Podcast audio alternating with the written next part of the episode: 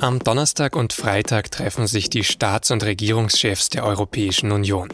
Auf der Agenda stehen einige Themen mit großem Konfliktpotenzial. Der Umgang mit Russland und der Türkei zum Beispiel. Und dazu kommt der Streit über das neue ungarische Anti-LGBTQ-Gesetz. Werden sich die Länder auf dem Gipfel also überhaupt auf irgendwas einigen können? Darüber habe ich mit Matthias Kolb gesprochen. Er ist SZ-Korrespondent in Brüssel. Sie hören auf den Punkt, den SZ-Nachrichten-Podcast mit Vincent Vitus Leitgeb.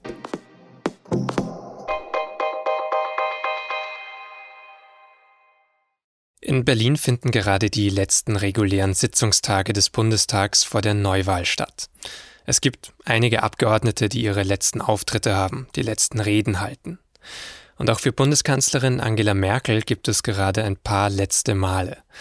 Am Donnerstagmorgen hat sie zum Beispiel ihre voraussichtlich letzte Regierungserklärung im Bundestag abgegeben, vor ihrem letzten operativen EU-Gipfel als Kanzlerin.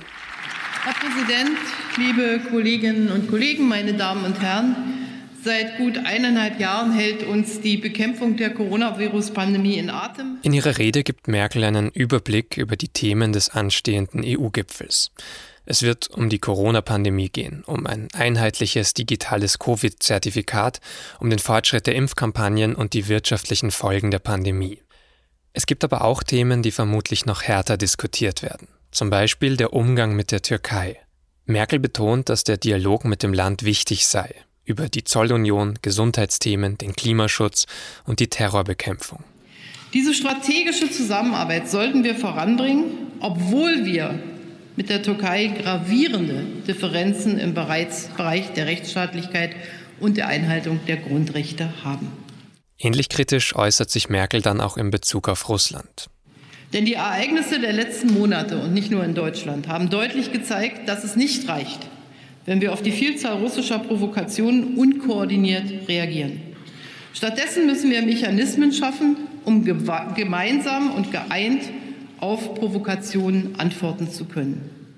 Aber wo genau liegen da die Konfliktlinien zwischen den EU-Staaten am Gipfel? Und wie kontrovers wird über das neue ungarische Anti-LGBTQ-Gesetz diskutiert? Das verbietet ja Bücher, Filme und andere Inhalte für Kinder und Jugendliche, in denen Sexualität dargestellt wird, die von der heterosexuellen abweicht. Und 17 EU-Staaten haben es vor dem Gipfel als nicht hinnehmbar bezeichnet. Darüber habe ich mit Matthias Kolb in Brüssel gesprochen. Matthias, fangen wir vielleicht bei dem Thema an, das die vergangenen Tage vor dem Gipfel ja alles ein wenig überlagert hat, dieses neue ungarische Gesetz. Ähm, wie viel Konfliktpotenzial steckt da für dich drinnen für die kommenden Tage? Oder was hast du vielleicht auch schon gesehen, als jetzt die Staats- und Regierungschefs ankamen in Brüssel? Es war eine sehr interessante Situation, nämlich der erste Regierungschef, der äh, das Europagebäude in Brüssel betreten hat, war nämlich eben Viktor Orban, also der Mann, der ja, der wohl so stark polarisiert wie kein anderer. Und ähm, er hat sich also quasi vor die Journalisten gestellt und hat also die ganze Kritik, muss man sagen, in Bausch und Bogen einfach abgewiesen. Er hat behauptet, dass er für die Rechte Homosexueller kämpft, dass die ganzen Kritiker das Gesetz nicht gelesen hätten. Und er hat eigentlich auch ganz klar gemacht, nee, er wird da nichts zurücknehmen. Und äh, er sieht sich da also völlig in die falsche, in die falsche Ecke gestellt und hat dann aber schon gesagt, na ja, er sei schon bereit, mit den Leuten darüber zu reden und das dann einfach nochmal genauer zu erklären. Also das wird, glaube ich, wirklich eine, eine hitzige Diskussion heute werden, denn ähm, EU-Ratspräsident Charles Michel hat jetzt dann doch angekündigt, dass man auf alle Fälle beim Abendessen über dieses wichtige Thema der Werte in der EU ähm, diskutieren wird. Und äh, ja, könnte, glaube ich, sehr spannend werden. Mal sehen, was wir dann im Nachhinein darüber erfahren, wer da wem was an den Kopf geworfen hat. Aber jetzt dann mal ganz konkret sozusagen, was könnten denn da für, für Konsequenzen folgen? Also was für Verfahren könnte die EU vielleicht eröffnen gegen Ungarn und was, was könnten Konsequenzen sein, wenn man am Ende sagt, ja, dieses Gesetz ist einfach diskriminierend, wir wollen dagegen vorgehen? Was man machen kann, hat ja Ursula von der Leyen gestern angedeutet. Die Kommission wird jetzt einen Brief schreiben an die Regierung in, in Budapest und quasi ihre Bedenken äußern. Dann wird äh, die Regierung in Budapest darauf antworten. Und äh, wenn das äh, die Menschen in der EU-Kommission dann nicht äh, überzeugt, dann könnte es ein Verfahren vor dem EuGH geben. Und dann würden irgendwann die Richter in Luxemburg entscheiden, ob das jetzt quasi mit EU-Recht konform ist oder nicht. Aber das ist natürlich etwas, was äh, eher Jahre dauert als auch nur Monate.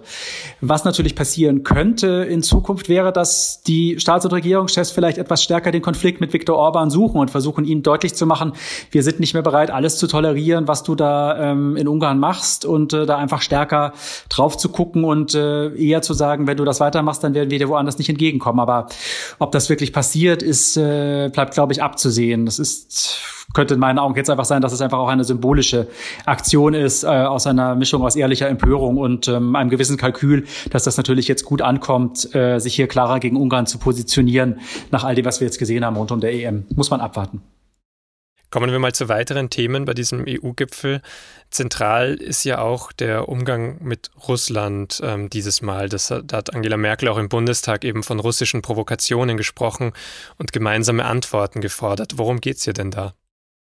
Ja, das ist wirklich ein anderes sehr, sehr spannendes Thema, weil ähm, das hat gestern für großen Wirbel gesorgt. Wirklich in allerletzter Minute haben Deutschland und Frankreich einen größeren Plan äh, präsentiert, in dem man eben sagt, ja, wir möchten da jetzt noch mal etwas weitergehen über die Politik, die wir sonst so haben. Und das ist so eine Mischung, dass man einerseits äh, wohl so weit kommen wird, dass man die EU-Kommission und den Außenbeauftragten Borrell beauftragt, weitere äh, Sanktionen zu prüfen, also auch Wirtschaftssanktionen. Aber das ist äh, quasi auch eingebettet mit der Idee, dass man doch wieder zu äh, Dialogformaten zurückkehren wollte. Und damit ist eigentlich schon gemeint, dass es doch vielleicht mal einen EU-Russland-Gipfel wieder geben sollte. Also dass sich dann äh, Frau von der Leyen und äh, Charles Michel als die Präsidenten der EU-Kommission und des Europäischen Rates dann doch mal wieder mit Wladimir Putin zusammensetzen sollten, um über wichtige Themen zu sprechen, die man gemeinsam ja eigentlich nur lösen kann. Das sind dann Themen wie der Klimawandel, äh, Kampf gegen Terrorismus, äh, Kooperation äh, in der Arktik oder vielleicht auch die Konflikte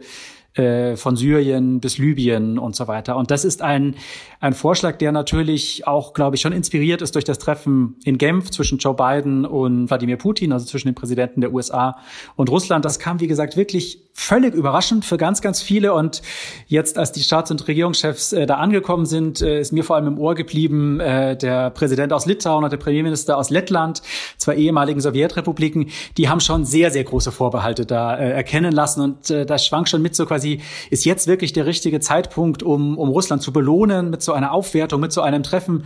Ähm, das könnte doch wirklich erst passieren, wenn Russland äh, ja positive Schritte macht und einfach auch zeigt, dass es mit der EU besser zusammenarbeiten will und nicht quasi eigentlich der, der Störenfried der internationalen Politik ist, der ähm, da einfach ja immer nur Probleme schafft. Das scheint ja aber generell so ein bisschen dieses, das, das Kernproblem so zu sein. Also es soll ja auch um, um die Türkei gehen, um den Umgang mit der Türkei.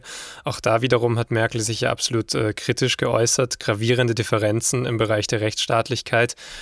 Aber man ist dann eben, wie bei Russland, irgendwie dann doch in anderen strategischen Fragen total abhängig von diesen Staaten und muss irgendwie den Dialog suchen.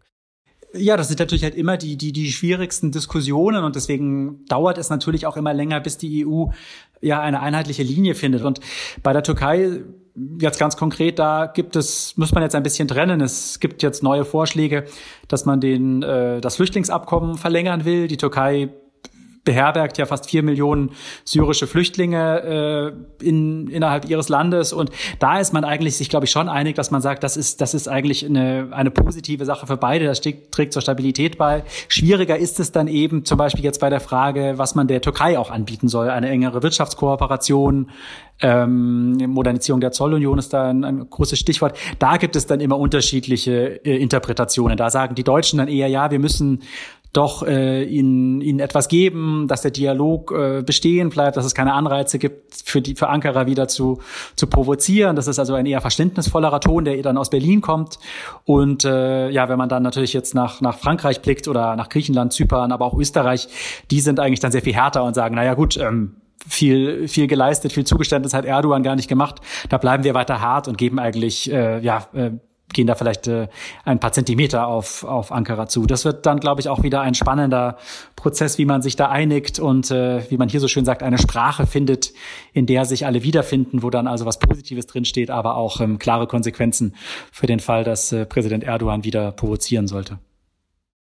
Also solche Sprachregelungen am Ende, so eine gemeinsame Sprache, erwartest du dann schon an dem einen oder anderen Punkt bei diesem Gipfel. Also es wird nicht nur Streit sein, man wird sich am Ende schon auch auf bestimmte Dinge einigen, die dann vielleicht weicher sind als, als vielleicht möglich oder nötig.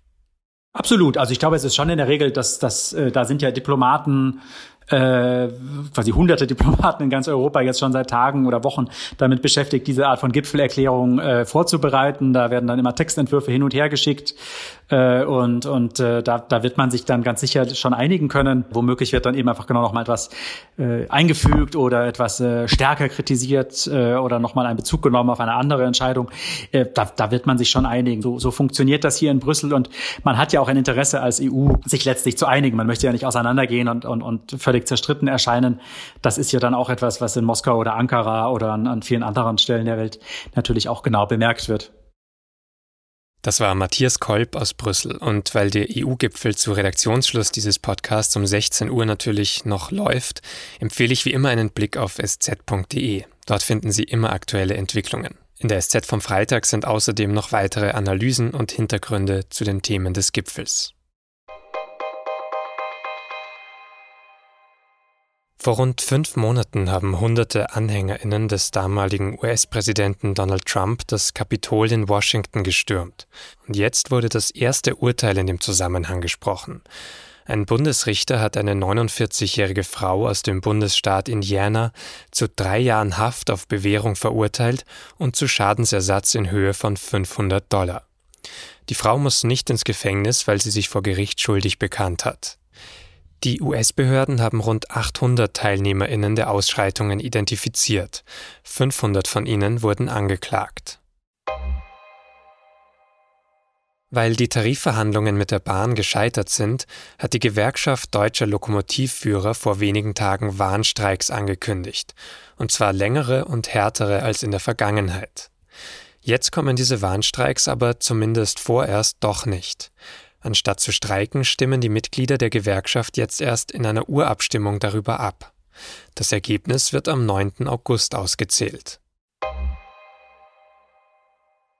Ausländische Pflege- und Haushaltshilfen, die in Deutschland Seniorinnen in ihren Wohnungen betreuen, haben einen Anspruch auf Mindestlohn. Das hat das Bundesarbeitsgericht am Donnerstag in einem Grundsatzurteil entschieden.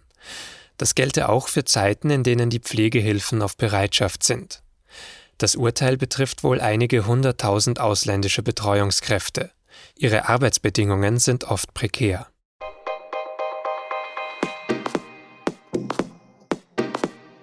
Am Ende war es dann doch ziemlich knapp. Deutschland hat gestern bei der Fußball-EM nur mit sehr viel Mühe ein 2 zu 2 gegen Ungarn erkämpft und das Ausscheiden verhindert. Was der Bundestrainer jetzt für das Achtelfinale verändern muss, darum geht es in einer Sonderfolge von Und nun zum Sport, dem SZ Sport Podcast. Den finden Sie überall, wo es Podcasts gibt. Das war auf den Punkt. Vielen Dank fürs Zuhören und bis zum nächsten Mal.